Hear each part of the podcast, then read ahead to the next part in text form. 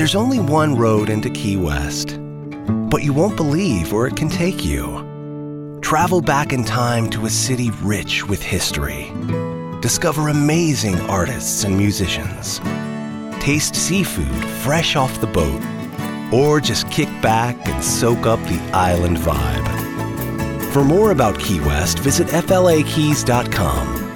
Key West, close to perfect, far from normal. Cuando el tráfico te sube la presión, nada mejor que una buena canción. Cuando las noticias ocupen tu atención, enfócate en lo que te alegra el corazón. Y cuando te sientas mal, un buen médico te ayuda a sanar. Sabemos que mantener tu salud es tu prioridad, también es la nuestra en Kaiser Permanente, donde trabajamos juntos para cuidar de todo lo que tú eres. Kaiser Permanente, para todo lo que tú eres. Kaiser Foundation Health Plan of the Mid-Atlantic Stay Inc., 2101 East Jefferson Street, Rockville, Maryland 20852.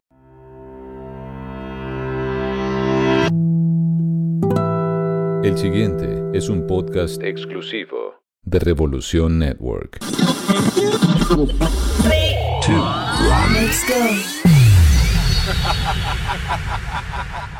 Antes de comenzar, ¿por qué no hablamos del poder de la música? El poder de la música. La música puede expresar lo que uno siente. Un lenguaje emocional, intuitivo e innato. Para mí, la música es amor.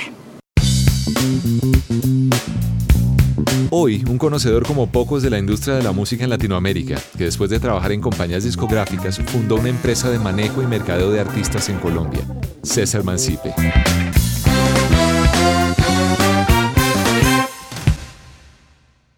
Buenas. Muy buenas. Sí, buenas. Doctor Don Humberto Rodríguez Calderón. Ese soy yo, es correcto. Su merced. ¿Qué más? ¿Cómo va la cosa? Bien, mi César, no te veo. Ah, ¿no estoy? Es que esta tecnología es muy difícil, es muy... Ahí estoy.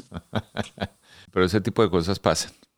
Y sobre todo, y sobre todo a, a cierta generación. Por eso. El César, bueno, además es César Martín Mancipe Fonseca. Entonces, Eso es correcto. ¿Así eran los regaños en la, en la casa? César Martín, venga para acá. La verdad no recuerdo que me dijeran así. Como que todo el mundo dice sí, como a mí yo no recuerdo que me dijeran los dos nombres. Pero sí era como una costumbre, ¿no? O, no te regañaban, porque esa es otra cosa. Uno, hay niños muy juiciosos. ¿Eras juicioso de, de, de... No, hombre. No, no, no, no, no. Uno trabajando en la música no pudo haber sido juicioso. Yo era muy juicioso. Ah, perdón. Me dañaron ciertos amigos ya en el camino, pero. ok, ok, ok.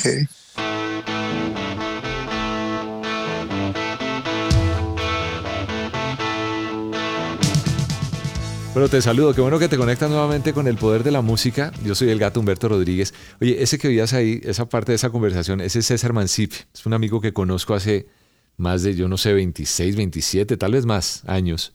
Y que por cosas del destino y la pasión que compartimos por la música, coincidimos. Hoy en día trabajamos juntos. César es un gran estratega de la industria, desde su tiempo en la radio, su increíble desempeño como ejecutivo en disqueras Hoy día uno de los fundadores de Claps Entretenimiento, que es una empresa de management, de, manejo de artistas, que justamente a esa compañía yo llegué a tocar la puerta cuando decidí involucrarme en el, en el tema de manejo de artistas, cuando con mi super La Ramona, que amo profundamente, la artista bogotana con la que estoy trabajando desde hace más de dos años, llegué a la compañía de César y de sus socios, llegué buscando aliados y maestros en lo que respecta al manejo integral de un artista. Y César, al lado de Aretico, de Carlos Acosta, que fue el primero que llamé de la compañía y le dije, Arete, tengo este artista, bueno, también con Carlos Lugo. Ellos tres me abrieron la, puerta a, pues, a la Ramona y a mí, y ahí empezamos a trabajar juntos. Entonces quise conectarme con César para conocer un poco su trayectoria más a fondo y aquí te la quiero compartir en esta charla. Esta es la historia de César Mancipe.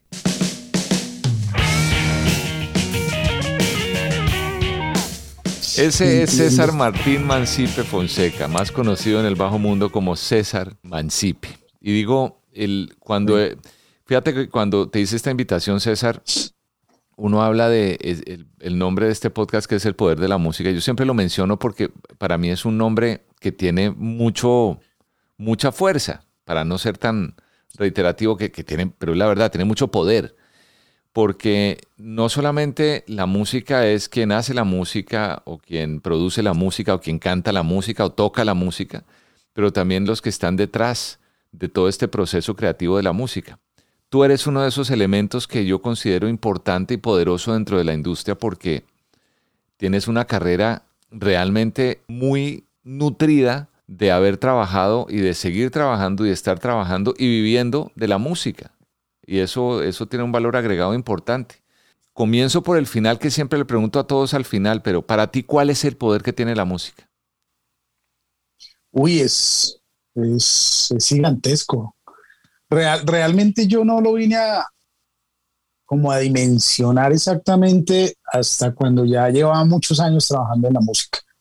En la música, cuando y recuerdo un caso muy grande, eh, ya trabajando incluso con, con discográficas, una vez que alguien me habló de este caso que es ya muy conocido, es el tema de la, del Alzheimer y de, la, y de que las personas a veces cuando están en, en ese estado, en esa enfermedad, eh, y les ponen una canción, vuelven y, vuelven y recuerdan y, como que se, se, se, transportan al momento en que esa canción fue importante en sus vidas.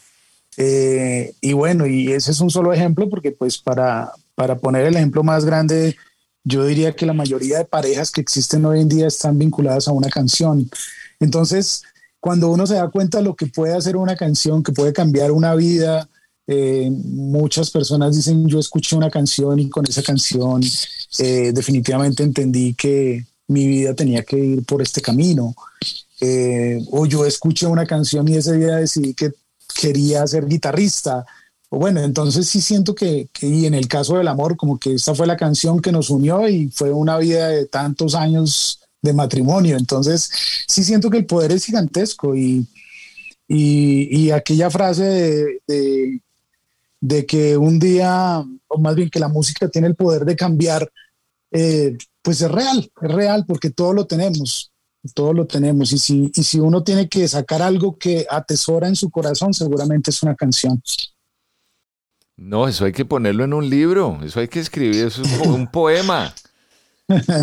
Oye, no, me, encanta esa, esa, forma de verlo porque además tú, al igual que todos mis invitados y, y yo, vibramos tanto con la música de muchas maneras y nos hemos dado cuenta que, como decía ahorita al inicio, no, necesita uno tocar un instrumento o escribir una canción para realmente disfrutar la música. Y cualquier persona que nos pueda estar oyendo viendo sabe que eso que tú acabas de escribir, esos sentimientos, eso que se alcanza a percibir, pues tiene, de alguna forma lo involucra uno con la música. Yo soy de los que pienso que no podría estar sin música X cantidad de tiempo. En el día yo siempre tengo que estar oyendo algo de música. ¿A ti te pasa? Totalmente. Yo tengo el, mix de, tener la radio prendida siempre, eh, porque pues eh, mis comienzos en esta industria fue gracias a, una práctica de radio cuando estudiaba publicidad. Y, de ahí para allá, pues como que en, en mi casa, en mi ambiente, en mi oficina, tiene que haber un radio prendido. Eh, y si no es un radio, pues después el camino de mi vida fue que terminé vinculado a la música en discográficas, en, en, management, en todo esto, este camino que llevo. Entonces siempre estoy escuchando música. Y hay personas que a veces dicen, no, yo, yo definitivamente me, por ejemplo, me subo al, al carro y tengo que ir en silencio porque es la forma de descansar del día yo no consigo estar en el carro sin tener prendido el radio o estar escuchando eh, una canción, la canción nueva o repasando algo que me gusta mucho, un clásico. Eh, y a veces, a veces me pasa que me doy cuenta que, que sí soy distinto porque pues, estoy solo, digamos, en el apartamento y, siento el silencio y lo primero que hago es buscar qué escuchar, qué, qué canal de videos o, qué programa de radio escuchar. Entonces sí siempre tengo, tengo por compañía la música o la radio. Ahorita que hablabas de las disqueras o de las discográficas con las que em, trabajaste, ¿cuál fue la primera compañía de discos para la que trabajaste o en la que, sí, a la que llegaste a trabajar? Eh, para Sony Music. Yo, pues la historia es que yo arranqué trabajando como practicante en radio, en Radioactiva. Eh, eh, con mucho orgullo digo que fui del, equipo fundador de Radioactiva, que que a veces ni se conoce bien porque no fue el que fue exitoso del todo en, el formato. El, equipo era Armando Plata, estaba Camilo Pombo, estaba um, Deisa Rayo desde sus principios y eh, Jorge Marín, Carmen Rosa Franco, que tampoco pues duró muy poco, se fue a otra radio. Y, digamos, yo era el chiquitico, yo era el que estaba contestando el teléfono, el que estaba... ¿Cuántos años tenías? ¿Cuántos años tenías cuando eso? 19 años. Imagínate. 19 años entré a radio y, y, y, digamos que ahí eh, tomé esta pasión que la venía viviendo desde, tal vez desde que tenía 14, 13 años de la música, que siempre, es que el recuerdo de, lo que te decía de siempre estar escuchando una canción es desde que tengo 12, 13 años, que siempre tenía que tener en ese tiempo un cassette y la emisora y estar escuchando. Entonces, cuando vino la oportunidad de hacer radio, pues para mí fue como, como mi gran sueño vivir esa, esa posibilidad en mi vida profesional y, ahí me, me, metí a la radio. Duré casi seis años en radio y una vez, eh, hoy, hoy en día un gran amigo que puedo decir que está en los tres, cuatro amigos más importantes de mi vida me invita a trabajar en Sony Music. Eh, ya jalándome, digamos, de radioactivo. Y ahí fue el primer paso a una discográfica que resultó ser una de las dos más grandes eh, en el mundo, que es Sony Music. Y además que, bueno, obviamente las emisoras, o la emisora de la que habla César es una emisora, estamos hablando de, para quienes no son de Colombia, que nos oyen, nos ven, es una emisora muy importante de la radio y de la historia de la, de la radio en Colombia.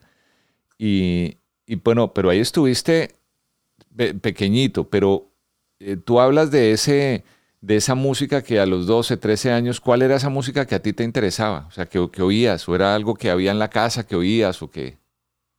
Eh, pues yo recuerdo que como que la primera canción que además pedí en radio fue Your Song de Elton John que la llamé a pedir porque me gustaba esa canción y, la famosa historia de estar prendido a la radio esperando que sonara para grabarla en el cassette. Eh, recuerdo esa canción y la tengo obviamente como uno de mis, de mis grandes clásicos que siempre recuerdo y repaso. Y, pues de hecho Elton John sigue siendo de mis artistas favoritos. ¿Y, y la, cuando llamaste a pedir la canción te la pusieron? yo, yo me volví como, sí, claro, claro, me la pusieron y además... ¿Quién, quién fue? ¿Quién, ¿A quién era? ¿Quién se la pediste? No recuerdo. Radio Tequendama. Era ah. una radio que había en Bogotá y, llamé allá y me pusieron la canción. el otro grupo que también me gustaba mucho y que...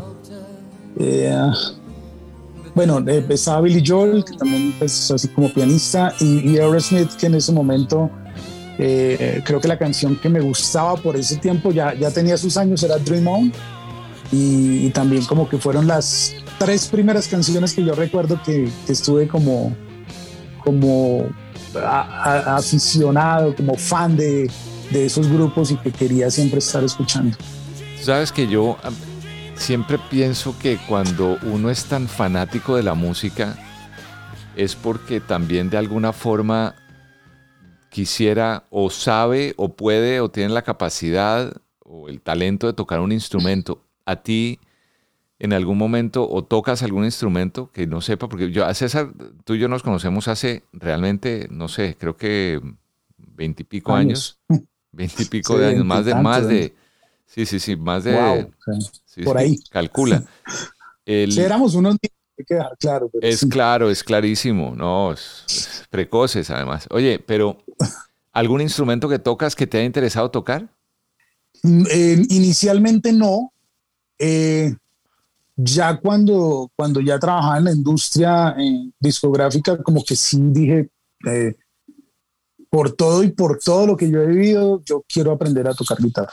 Y inicié tres, cuatro veces y, después ya cuando entro a mi, a mi etapa de management de artistas, pues me ha tocado trabajar con unos guitarristas muy bravos.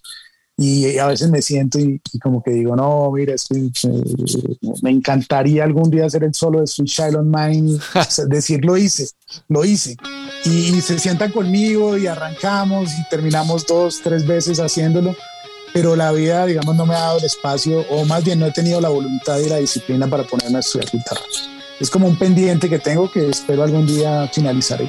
Sí, eso hay que hacerlo. O sea, eso no hay que dejar los pendientes, eso hay que hacerlo. Oye, y Cuando uno habla de trabajar en disqueras, en el caso tuyo, ¿a qué nos referimos? Porque en una disquera uno puede hacer 20 mil cosas, pero, pero lo tuyo, ¿por dónde comenzó en, en, Sony? Eh, pues el contacto viene porque pues eh, cuando uno está en radio termina eh, teniendo la, en ese tiempo, hoy en día ha venido hasta cambiando el tema, eh, teniendo la música nueva a través de un equipo de marketing de la compañía que terminaba llevándole a la canción, el promotor, el, el jefe de prensa o el mismo director de, de, marketing se, acercaba a la radio y le hablaba y le mostraba y le daba los argumentos y le decía esta canción va a ser y le estamos haciendo y una era como que qué bueno. Y a la final, eh, en, el, en, el papel de estar en la radio uno terminaba siendo parte del proceso de pegar una canción. Eh, y a veces eh, uno, uno no está consciente, pero está, está, digamos, siguiendo el plan de un artista. Entonces llegan y dicen, no, es que mira, esta canción X, eh, Macarena, ¿no? Entonces es que le hicimos un baile, entonces lo vamos a poner en todo lado y, vienen con, con el plan de lo que quieren hacer con esa canción. Y a la final, después ves a Macarena y a medio, medio planeta bailando el baile de Macarena. Entonces dices, wow, el que, se, el que se imaginó esto tenía una idea clara y poco a poco o convenció, encontró las herramientas, hizo el trabajo correcto y logró lo que quería. Este ejemplo que puse es un ejemplo gigantesco, pero, pero detrás de cada canción hay un plan. Eh, con esta canción quiero que mi primo eh, se le declare a su novia y le proponga matrimonio. Ya, ese puede ser el plan de la canción, siendo una canción pequeña de un artista pequeño. Pero puede ser también lo que les acabo de decir, la nueva canción de, no sé, Bruno Mars. Y el plan es que la vamos a lanzar en el Super Bowl y de ahí entonces vamos a hacer que X. Y entonces yo era parte de la radio y, y el promotor me decía, oye, ¿por qué no hacemos esto? ¿Y por qué no hacemos no sé, el artista viene en dos meses, entonces hagamos un encuentro donde el artista va a saludar y yo, ok, bueno, y ta, ta, ta. Y poco a poco me volví como que coordinaba las promociones con las discográficas y gracias a eso un día eh, eh, Jairo Roa, que es la persona que, que, me invita a estar en Sony Music, me dice, oye, yo la verdad veo que, está la pasión, que está el gusto por la música, que además haces muy bien este tema, porque no intentamos en Sony Music? Mm y me fui a trabajar haciendo lo que, lo que digamos, el trabajo que hacían conmigo, que era promocionar la música y además arranqué con el, con el departamento anglo de Sony, que en ese tiempo era bien bonito porque estaba Michael Jackson, estaba Celine Dion, estaba Mariah Carey, estaba Aerosmith, que estaba dentro de los artistas que me habían gustado desde siempre. Entonces era como, uff, eh, paso a, a, otra parte de la industria, pero que también me apasionaba mucho. Y, y con los meses me voy enamorando más del tema de, del marketing de los artistas. Eh, y, me comienza a ir bien, entonces poco a poco, sin darme cuenta, me quedé en, la industria eh, de la música. Hubo como también ahí eh, varios, varias invitaciones a trabajar en, trabajé en Shock, en una revista también desde su primera edición. Eh, gracias a, lo que venía haciendo en música, también eh, me llamaron a trabajar en otra radio, pero a la final me quedé en, la industria de la música.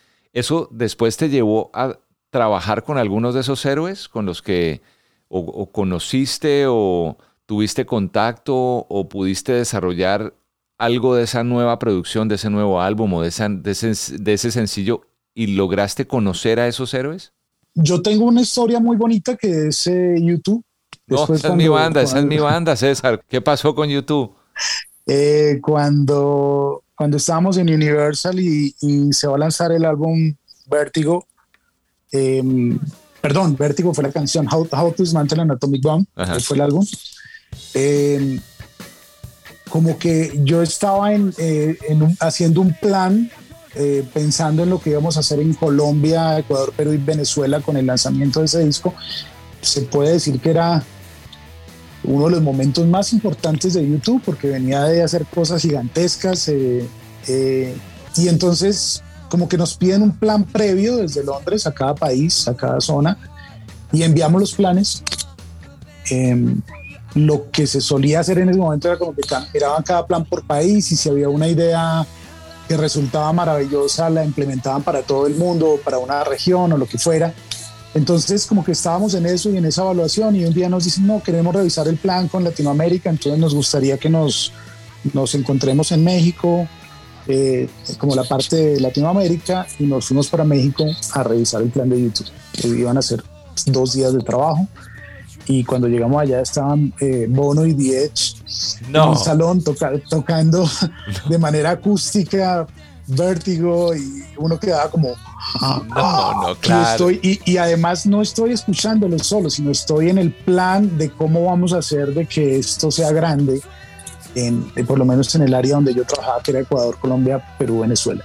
Entonces queda uno como sin palabras, agradecido con la música, volvemos al poder de la música, de, de, pasar de ser fan y de, y de conocer cómo es el proceso de hacer el, el, marketing de un disco a estar involucrado en un lanzamiento así de gigante. Y además como fue como una sorpresa, entonces tampoco era como que, mira, voy a ir a reunirme con, sino nada, te los encuentras de frente y además escuchan tus ideas. Eh, hay otro caso similar. ¡Wow! ¡Qué buena historia esa!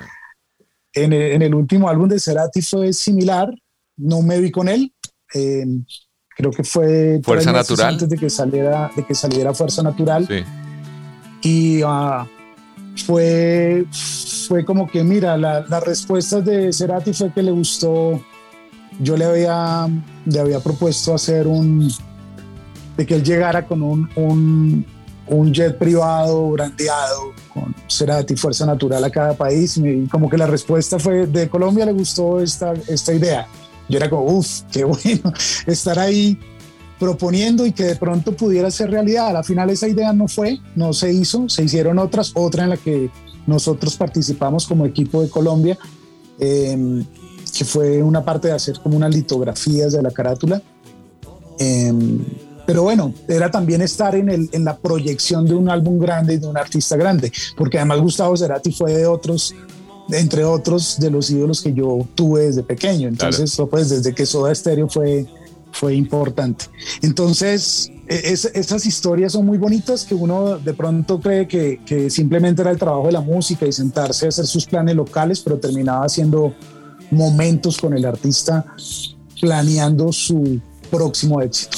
Bueno, y ahora que lo mencionas, me acuerdo que también, que eso fue ya en otra disquera, cuando pasaste a Universal, Universal que estuviste trabajando también muy de cerca con otro importantísimo artista de Colombia que es Juanes. Claro. Pero eso sí fue más cercano, eso fue ya mucho más cercano el, el, trabajo. Sí, yo lo de Juanes siempre lo he visto como una oportunidad en la cual eh, como que el destino te tenía para trabajar en la música. Entonces yo estaba en Radioactiva, llega un grupo que se llama Equimosis, y que lanza unas canciones que a mí me encantaron. A mí solo es una de las canciones que recuerdo con, pues, digamos, como de las mejores del, rock colombiano en ese tiempo. Y, cuando yo, yo, realmente el paso que di de Sony no fue a Universal sino a Sonolux. Y Sonolux tenía una licencia de Fonovisa. Y en esa licencia de Fonovisa estaba el último disco que fue Equimosis, eh, eh, que, que, fue donde se lanzó La Tierra, La, tierra. Y, y, como que ahí nos volvimos a ver. Yo recuerdo que nos habíamos hablado no tan amigos ni tan cercanos, no había una relación como de, uy, eh, en Radioactiva yo soy el más cercano a, a Equimosis, no, pero sí, digamos, nos hablábamos. Sí. Y, en, y en Sonolux, pues sí, ya llegamos como a trabajar, era un artista local dentro de los 20 artistas locales que tenía Sonolux, que también era muy grande. Estaba Carlos Vives, estaba eh, Charlie Sa en su momento que estaba vendiendo un millón de copias por disco. Eh, bueno, eh, fue un momento también de, de, una disquera local que estaba haciendo grandes cosas. Estaba en el segundo álbum de Carlos Vives y ahí estaba, ahí estaba Equimosis y estaba La Tierra. Ama la tierra en que Amala es una y nada más. A la mujer que te parió. Amala es una y nada más. Entonces tuvimos como una cercanía y ahí también por, digamos, su vida se, se va por otro lado cuando él decide eh, separarse del grupo e ir a buscar su camino en, en Los Ángeles. Eh, y yo en ese tiempo también me voy de Sonolux y como que cada uno sin querer sigue su vida y nos, devuelve, nos vuelve a unir Universal como cuatro o cinco años después eh, con el álbum Mi Sangre, que también para mí fue como eh, interesantísimo porque además conozco a Juanes porque lo admiro, porque sé cómo canta, porque sé todo lo bueno que hace y, y tengo la, la, oportunidad de poder trabajar con este disco. Y, y, ese disco en Colombia fue una cosa impresionante. O sea, si yo recuerdo, no, no me acuerdo ni siquiera cuántos, pero pueden ser siete o ocho sencillos que fueron éxitos. Así sí, que todos, casi radio todos. todo el día y en especial la camisa negra que, que es un himno. Hoy en día todavía la camisa negra sigue siendo de las canciones más fuertes en rumba, en, en la radio, sigue sonando. O sea, en el mundo. Impresionante. En, en, el mundo. Tengo la camisa negra, hoy mi amor está de luto. Hoy tengo en el alma una pena y es por culpa de tu embrujo. Y estar de cerca con esos logros tan grandes para los artistas, pues me imagino que te llevó a pensar en decir con otro grupo de amigos, ¿por qué no comenzamos nosotros una compañía que represente artistas, que maneje artistas, porque ya conocemos bien el mercado? ¿En qué momento tomas la decisión de salir de, las disqueras y montar, como dicen, tu tienda aparte? La, la, decisión de salir de, yo hice una, digamos, la seguidilla mía en, en compañías fue Sony, eh, después fue Sonolux, después una, una compañía que, que era una pequeña gigante que se llamaba Zoom Records, mm. que reunía 21 sellos independientes de, de Europa y Estados Unidos, eh, que allí creo que tuve al lado de, de lo que pasó con mi sangre, pude tener el, el, otro disco más grande en el que yo participé en ventas, que fue Celia Cruz Boleros. Oh. de donde salió Te Busco y que, y que, que así como hablábamos de generar qué vamos a hacer con este disco, sí. recuerdo el momento en que llega el álbum y escuchamos Te Busco eh, con el equipo y decimos, wow, esto dónde estaba guardado y el mismo álbum de boleros y, y que el plan que hicimos funcionó y que terminó vendiendo casi 800 mil discos en Colombia y que fue una cosa impresionante porque esos números eran, eran grandes en ese momento al cielo una mirada larga, buscando un poco de mi vida. Y yo me acuerdo ahorita que mencionas el, el, Te Busco, perdón te interrumpo, el Te Busco que fue usado, en algún momento lo mencioné aquí en un podcast de, ah bueno, porque había hablado con Chabuco que hizo una versión de ese Te Busco.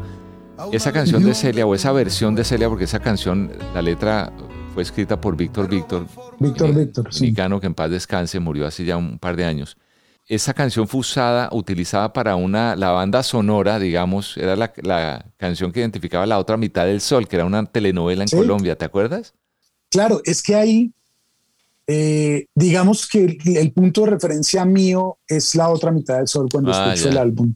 Claro. Yo escucho el, el, álbum completo, que es como la práctica que yo tenía en ese tiempo cuando llegaba el álbum y decían, salimos en 30 días con este álbum y me siento a escucharlo y escucho Te Busco y digo, esto era de la otra mitad del sol y esta canción era muy linda, era una canción que, que se mete, que se queda y sí. además lo que yo escuchaba, que para mí era nuevo, pero no lo era, porque ya era una canción que había lanzado Celia en algún álbum, eh, era una, un arreglo impresionante y, y, Celia y como que todo el paquete era una bomba, o sea, era, esto cuando lo soltemos va a ser y, y, como digo, gato, yo creo que en el momento que lo soltamos y, la, y, las decisiones de marketing o los planes que hicimos con el álbum funcionaron casi como, como relojito y pasó lo que pasó. Te busco perdida entre sueños, el ruido de la gente te envuelven en un velo, te busco volando en el cielo, el viento te ha llevado como un pañuelo viejo. Obviamente todo el crédito es de Celia Cruz, pero, pero sí creo que contribuimos bastante para que fuera lo que fue acá, que además ese álbum fue grande en Colombia únicamente. Pero, la canción en muchas partes, porque la canción ya existía, sí. pero el álbum Boleros no vendió en ningún otro lado discos en México, vendió pequeñito. Qué y curioso, el, ¿no? El, el, el director de la compañía decía, no entiendo por qué no pasa en otros países lo que pasó en Colombia. Eh, y yo creo que son muchas variables que se juntan y que hacen que la magia funcione del todo. Y así pasa con muchos artistas y pasa que si uno se queda preguntando por qué, si esto es tan grande aquí, por qué no logró trascender. ¿Qué, qué, cuál, ¿Cuáles pueden ser esos factores que te vengan a la mente que, que no, en, el caso de ese álbum, bueno, específico, pero en general, que a veces uno dice, ¿por qué este artista y por qué no aquí? Yo, yo siempre hablo de, de, eso, de las variables que tiene un álbum o que tiene un proceso de marketing. Y, y pues son muchos, son muchos, son el momento, son, eh, son las canciones, es cómo lo cantó, quién lo produjo, eh, si es realmente la fecha para lanzar o no, eh, o qué pasó antes con el artista y qué está haciendo ahora. Son muchas las cosas. Pero, pero ¿crees que eso ha cambiado o puede cambiar o seguirá cambiando con la realidad que está viviendo la música hoy día con el tema digital? No, no, no, no. Yo creo que, que, seguimos trabajando. Lo que pasa es que ahora el, el digital, pues obviamente nos llevó a trabajar track by track. Y, y ya no es como en ese momento que trabajamos un álbum, y ese álbum era un álbum de concepto, por ejemplo, de, solo boleros. Eh, ahora como que uno piensa, bueno, si vamos a lanzar la canción que se va a llamar Estrella de mi vida, ¿qué hacemos? No, pues esperemos que en estos días va a haber una lluvia de estrella, no sé, es como hablar de mil cosas eh, y ver qué, qué, qué, cosas de la canción, del, del artista, de la producción podemos resaltar y cómo las vamos a resaltar y por dónde vamos a hacer que se resalte. Eh, siempre habrá una base de fans pequeña, grande, gigante de, seguidores del artista. Eh, y, digamos que uno arranca por ahí, pero siempre uno está pensando cómo hacemos para que esto sea mundial o, primero local, nacional, mundial. Y ahorita nos desviamos del tema de cuándo tomaste esa decisión de, de, arrancar Claps Entretenimiento, que es, eh, bueno, yo lo cuento a nivel personal porque es una compañía con la que yo también trabajo y colaboro porque tenemos un proyecto conjunto que es el, de la Ramona. Y, en qué momento llegaste a, con, con, Arete, con Carlos Acosta, con Carlos Lugo, a decir, bueno, vamos a, armar nuestra tienda aparte, como decía ahorita? Eh, yo, yo, cuando decido que fue una decisión muy difícil, eh, no seguir trabajando en, discográficas, mm. que, que, además está, eh, las dos últimas fueron otra vez, la, repetí en Sony y otra vez Universal. Eh, cuando yo tomo esa decisión digo, bueno, ¿y ahora qué voy a hacer? Y decido tomarme como dos meses desde que me retiro uh, para pensar y para como proyectarme. Y en esos dos meses recibo muchas llamadas.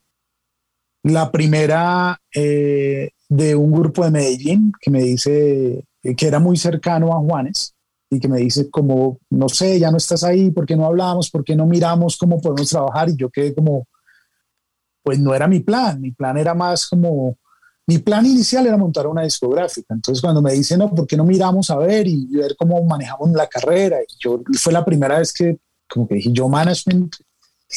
Y, Bueno, es como, es algo nuevo para mí, pero entonces me siento a mirar me siento a mirar qué era lo que hacíamos nosotros en las discográficas y era desarrollar desde una canción hasta, pasando un álbum hasta la carrera completa de un artista. Entonces dijimos, eh, en ese momento con las personas que me uno fueron Carlos Lugo, Juan Carlos Rodríguez, em, Luis Carlos Nieto, y, y, como que dijimos, sí, pues podemos hacerlo y comenzamos siendo discográfica local de artistas locales eh, y comenzando a manejar el primer artista. ¿Qué fue cuál? Eh, eh, que fue Tres de Corazón, fue Tres de Corazón de Medellín. y, pero, pero casi que siguiente a los dos meses termino trabajando con una artista que quiero mucho, que se llama Paula Ríos de Medellín también, que hoy en día o más bien recientemente, hace dos meses, tres meses, se ganó el Grammy de Mejor Álbum Infantil por Tu Rosita. Eh, y, seguido a eso llegaron no, no una ni dos, sino como tres o cuatro o cinco que también querían. Entonces como que también dijimos hay un hueco en el mercado colombiano porque no hay quien como que le meta el corazón y el alma al, a estos grupos. No digo porque había otros que ya estaban organizados, había muchos que estaban caminando solos. Eh, y poco a poco comenzamos a hacer las dos cosas, discográfica local y, y management de algunos artistas, que, que, se compenetra de alguna manera porque tienes el disco y entonces eh, ayudas que el artista crezca y de paso estás vendiendo sus discos. Eh, pero con la mala fortuna de que ese fue un momento dificilísimo de, de cambio en los gustos musicales y en la tecnología y, y, la venta del CD venía así cayendo, cayendo, cayendo, cayendo, cayendo y nos tocó quedarnos con una bodega gigantesca de, de CDs wow. del, del, esfuerzo que queríamos hacer, porque ya lo que se vendía, se vendía en los conciertos, o sea, y aún. Hoy en día si uno pone una venta de, de CDs en un concierto sí, y pero los para fans los están fanáticos, felices, sí. sí, compran su CD y pero en ese tiempo ya se comenzó a ver ese, ese comportamiento. Entonces mandábamos, no sé, eh, mil CDs a las tiendas y volvían 900. Entonces eh, fue Uy, difícil y, y, la decisión en ese momento, que, que, fue una quiebra total en mi vida, eh, fue pues obviamente cambiar únicamente a management. Eso fue un proceso de unos tres años, tres años más o menos. y ese fue, el, ese fue el primer paso y, y nos quedamos con con, eh, con uno o dos artistas en management, eh, que, que, fue Doctor Crápula, que ahí es cuando me involucro con Doctor Crápula, con Mario Muñoz. Eh, y duramos tal vez como seis años trabajando juntos con el grupo eh, y logrando cosas que también fueron interesantes, pero ya ahí poco a poco nos dimos cuenta que, que, la industria, más bien las discográficas nos habían enseñado a trabajar desde Celia Cruz, como lo mencioné, pasando por, a mí me, me tocaron cosas muy interesantes como Ana Gabriel, por ejemplo, trabajar discos de Ana Gabriel en Colombia o Vicente Fernández.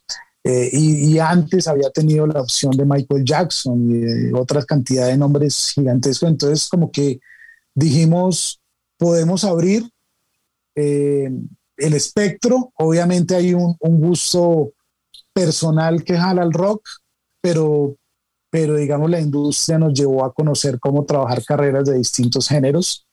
Y, y poco a poco nos volvimos una, una agencia de management. Chévere que hoy, en, que hoy en día lleva 14 talentos de distintos géneros. Y ahí estoy yo metido entre, entre esos. Exactamente. Bueno, estoy yo no, está la Ramona, pero pues ahí estoy yo con Ramo. César, el, el, el, tener una, en una compañía de management requiere de mucho, y yo ahora que estoy en este, y yo de ti he aprendido y aprendo todos los días, y hago, siempre hago la, la salvedad porque es que es, es, verídico, es cierto. Yo de César he aprendido lo que en años no aprendí por otros lados del, del manejo de artistas y de lo que implica y de lo que significa y de lo que se requiere. Con 14 talentos que hay ya en Claps, ¿a qué hora se descansa, hermano? El, yo creo que el, el patrón de, de, muchos artistas nos lo dejó compañías como Sony y Universal y nos enseñó a, a que, a que puedes tener frentes de trabajo con cada artista de manera simultánea. El tema así se llama organización, eh, planeación con tiempo. Eh, Disciplina, y, obvio. Sí, pero, pero también es como poder tener como una mirada hacia adelante, decir, qué va a pasar con, con el artista A y qué va a pasar con el artista B y con el artista C y estar haciendo seguimiento de cada uno de los planes con cada artista. Entonces eso, realmente la disciplina me la dejaron las, las multinacionales y, y, ahí vi que se podía, que se podía y que, y que cuando, cuando, digamos, desarrollas juiciosamente los planes de cada uno, se ve el crecimiento de todos.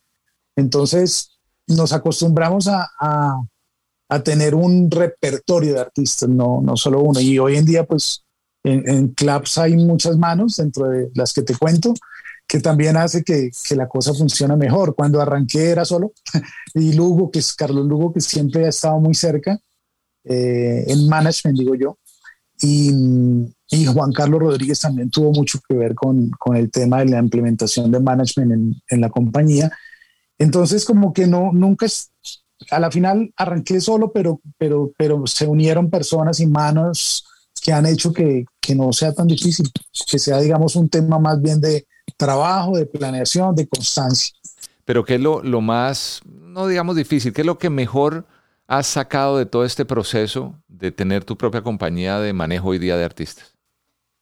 Pues yo creo que eso termina siendo como, como el paso coherente a lo que, a lo que la música ha permitido que pase en mi vida y es, y es que, que uno escucha siempre que dice que cuando, cuando uno logra trabajar en lo que le gusta, finalmente nunca va a trabajar en la vida, sino va a estar haciendo algo que es entretenido todos sus días. Entonces, eso ha pasado conmigo. Eh, desde el día uno que trabajo, he trabajado en cosas de, entretenimiento, después de frente con, con, las discográficas y ahora con el management que me permite trabajar y vivir de la música.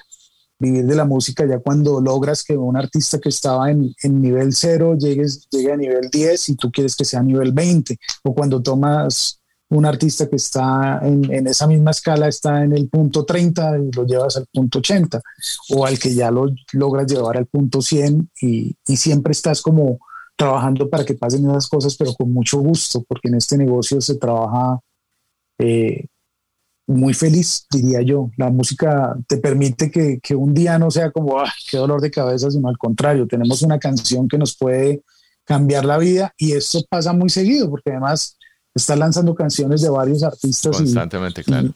Y, hoy en día, como está la dinámica de, la, de los lanzamientos, eh, puedes estar lanzando canciones cada dos, tres meses y suma todos estos artistas, entonces uno está como, wow, vamos a lanzar ahora esta y ahora esta y no sé qué, y siempre estamos como en el plan de que, De que esta canción pueda llegar más lejos y que este artista llegue más lejos. Entonces, no ha sido, fue el paso coherente el, el tema de, de tener una, una compañía que me permitiera hacer lo que quisiera.